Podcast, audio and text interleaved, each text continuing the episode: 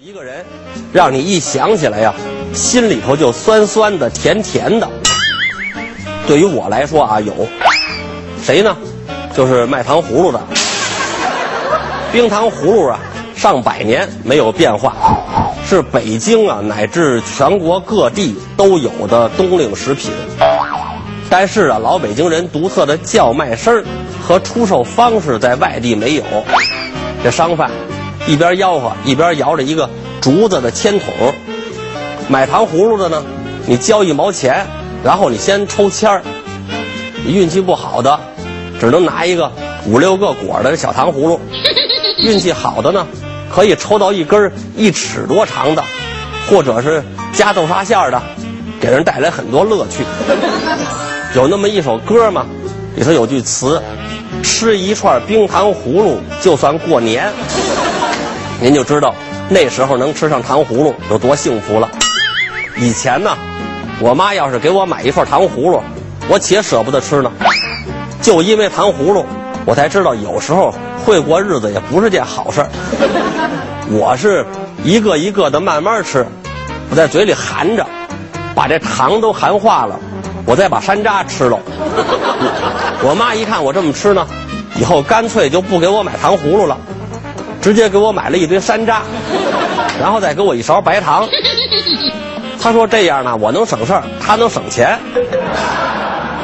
我小时候学习成绩不好，我妈就经常说我：“说方清平，你现在不好好读书，你也别吃糖葫芦了，长大了你就直接卖糖葫芦去吧。”其实我还巴不得卖糖葫芦呢，你要卖出去可以赚钱，卖不出去自己还能吃，多好啊！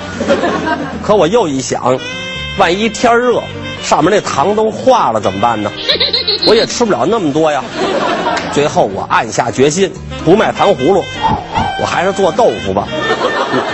做豆腐保险呐，你要做硬了豆腐干儿，做稀了豆腐脑，做薄了豆腐皮儿，做没了豆浆。万一卖不了，搁臭了就臭豆腐啊。那天呐，我的发型师啊。您别觉得奇怪啊，我这光头也有专门的发型师。我的发型师跟一个卖糖葫芦的老乡打起来了，警察来调查案发原因。老乡说了，我卖糖葫芦，他出来就打我。发型师说了，我正给人烫头呢，他在我门口喊烫葫芦。冬天呐。一声吆喝，烤白薯，热乎乎的，顿时啊，让人心里都暖烘烘的。那个用汽油桶改的烤炉，温暖了多少人的胃呀！我上学那时候啊，常把我妈给的早点钱，买上一块外焦里嫩、又香又甜的烤白薯，一边双手来回倒着捂手，一边吸溜着清鼻涕，一边走一边吃，一上午啊，心里都是美滋滋的。以前的白薯啊，有红瓤的，也有白瓤的，所以呢，又叫白薯，又叫红薯。有些地方呢叫地瓜。现在几乎都是红瓤的了。那天我媳妇的白薯回来，我吃的时候一看呢，我不由得感叹呢：现在的人越来越有爱心了。白薯受伤了，还给它抹上这么多紫药水儿。我媳妇儿白我一眼，少见多怪，那是紫薯。感情这也按照颜色起名字。那以后要是蓝瓤的呢？那是应该叫蓝薯还是叫蓝精灵啊？然后绿绿瓤呢？我觉得干脆就叫绿巨人算了。那天呢，我给白凯南打电话，说你晚上要是没什么事儿，来我们家吃饭吧。白凯南只要一听说有人请他吃饭，特别兴奋。从来就没有拒绝的时候，我又说了，我说我准备的凉菜呀有点多，热菜好像少了点你来的时候啊，打包带几个热菜过来。我这招也是跟白凯南学的，这他再说有事儿，他不来了，不合适啊。我估计他那头正后悔答应的那么干脆呢。看来我还是低估了他的智商。等他来的时候，我接过他手里打包的热菜一看。就几个比山药蛋大一点的烤白薯，他嘴里还说着趁热吃，凉了没地方热去。到北京城有三乐：登万里长城、吃全聚德烤鸭、喝红星二锅头。三乐不全不算到北京。现在是在北京喝京酒，但是以前二锅头呢，也是北京人最爱喝的一种白酒。北京人形容二锅头是冬天的情人，喝二锅头就像喝豆汁儿一样，是体现北京韵味的一种表现。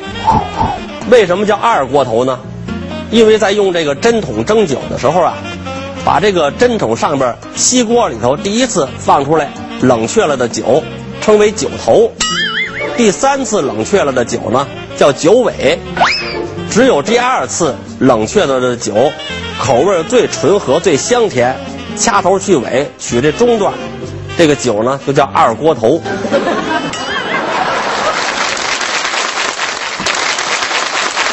半空、冻柿子、海棠红，这三位一体的岁寒三友，是北京人的独特享受。果仁稀小的花生呢，空而不实，价格便宜，就叫半空。以前呢，一到冬天，胡同里就有这个小贩背着大麻袋吆喝半空多给。这时候呢，我爸就会买一大堆回来，没有比这个再便宜的下酒菜了。也有心术不正的小贩。把半空啊掺到好的花生米里头，论堆儿吆喝着卖。等顾客买回家吃的时候，知道上当了，只能将就着吃。那时候啊，我爸拿半空还当宝呢，舍不得让我吃。每次炸点儿，再喝上二两小酒，他就觉着很舒服。有一回啊，我们家来了一个客人，一看我爸的下酒菜，就说呀：“哎呦，想不到啊，你喝酒还吃炸黄豆啊！”这有什么药用疗效吗？您就知道这花生米得多小了。有一回啊，我们一块儿去姥姥家，我看见茶几上有一盘花生，比我爸买的那个大多了。我爸这会儿可解馋了，一会儿就把一盘都吃光了。过了一会儿啊，我姥姥做完饭从厨房出来，说了：“说自从我的牙掉完了之后啊，连我最爱吃的花生都不能吃了。”只能把这花生糖啊放在嘴里含着，等没了甜味儿，再把花生吐出来。我爸爸什么话都没说，直奔外边的公共厕所，半天才回来。我妈还纳闷呢，今天你这是怎么了？还没喝呢就吐了。柿子是秋熟的果品，北京的西山、北山有很多的柿子树，柿子呢初秋上市，小贩叫卖。赛倭国的大柿子涩了管换，等到这个霜降之后呢，叫卖就改了，改叫喝了蜜的大柿子。就这两种吆喝声，您就知道这个秋柿子跟冬柿子不一样。要冻柿子呢，一定要用软柿子。以前没有冰箱的时候，冬天呢，把柿子放在窗台上，等柿子完全冻住以后，慢慢的等它化了再吃。现在呢，都是往冰箱的冷冻室里一放，想吃的时候再拿出来。那天呢，我打开冰箱一看，就一个冻柿子了，还没等我下嘴呢，我媳妇儿一把就给抢过去了。她说了，你不能吃柿子，因为你喝了白酒了，容易造成胸闷。我说你不让我吃，我会郁闷，甚至还苦闷。他说这是真的，书上写的都是为了你好。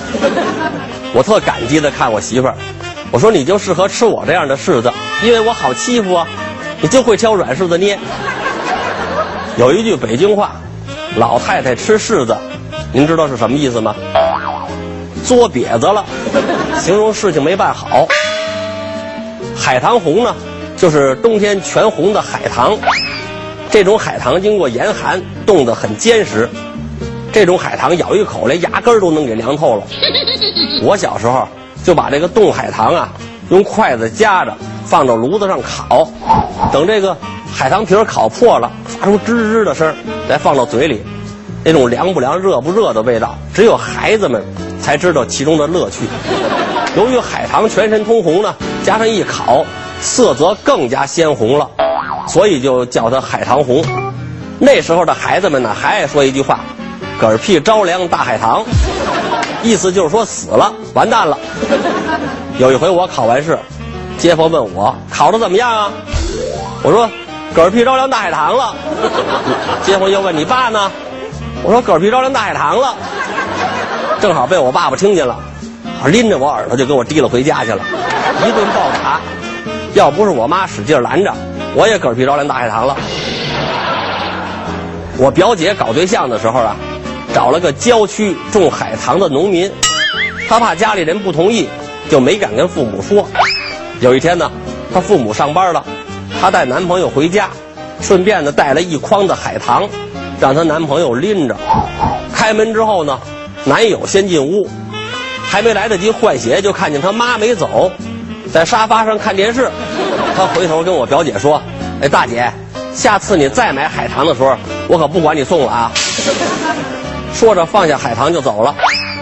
他妈笑着说了：“哎呦，现在卖海棠的小伙子也这么帅呀！” 我表姐心说：“他要成为您女婿啊，您要是还笑得出来，那就好了。”考您一个脑筋急转弯，说这个绿豆摔跤了，变成了什么豆？有人说红豆，因为流血了，不对，正确的答案其实是蚕豆。过去在北京街边经常看见呢，背着三个口袋的商贩，里边装的什么呢？装的是玉米花、炒米花跟这个铁蚕豆。玉米花跟这个炒米花啊，是在家里崩好的，得加点糖精。卖的时候呢，用一个洋瓷的茶缸子或者罐头盒当量具。其中这个铁蚕豆深受北京的年轻人喜欢。为什么老年人不喜欢呢？因为铁蚕豆虽然炒得很酥脆，但也得是牙口好的年轻人吃。刘宝瑞先生那个单口相声《画辣签》里头，就说一个不孝的孩子给没牙的老娘吃铁蚕豆。那老人吃什么呢？吃烂蚕豆。老北京吃这种食品是连皮儿吃，有的人呢用它当下酒菜。一般卖这个烂蚕豆的商贩呢，同时还卖这个热的煮芸豆，拿这个旧报纸啊卷一个斗，装上热腾腾的煮芸豆，再撒点花椒盐儿。也有人把这个煮芸豆啊捣烂了，压到一个月饼模子里头，做成芸豆饼卖。以前我们的零食没现在这么多，铁蚕豆呢必不可少。因为这个吃着费劲呢，一包铁蚕豆能吃一个多月，省得花钱买别的了。有一回啊，上课的时候，班里大多数同学都吃铁蚕豆呢，就跟事先约好了似的，大伙儿正好一起嚼，咯嘣咯嘣几声巨响。老师说了：“这谁呀？敢在课堂上放炮？”那天我媳妇问我：“你知道世界上什么东西最硬吗？”我说是铁蚕豆吧，他说是你的胡子，你脸皮那么厚，胡子都能长出来，是不是最硬啊？我说那我也问你一个问题，世界上什么东西最厚？我媳妇说是你脸皮吧，我说是你的脸皮，胡子都那么硬了，你都没长出来。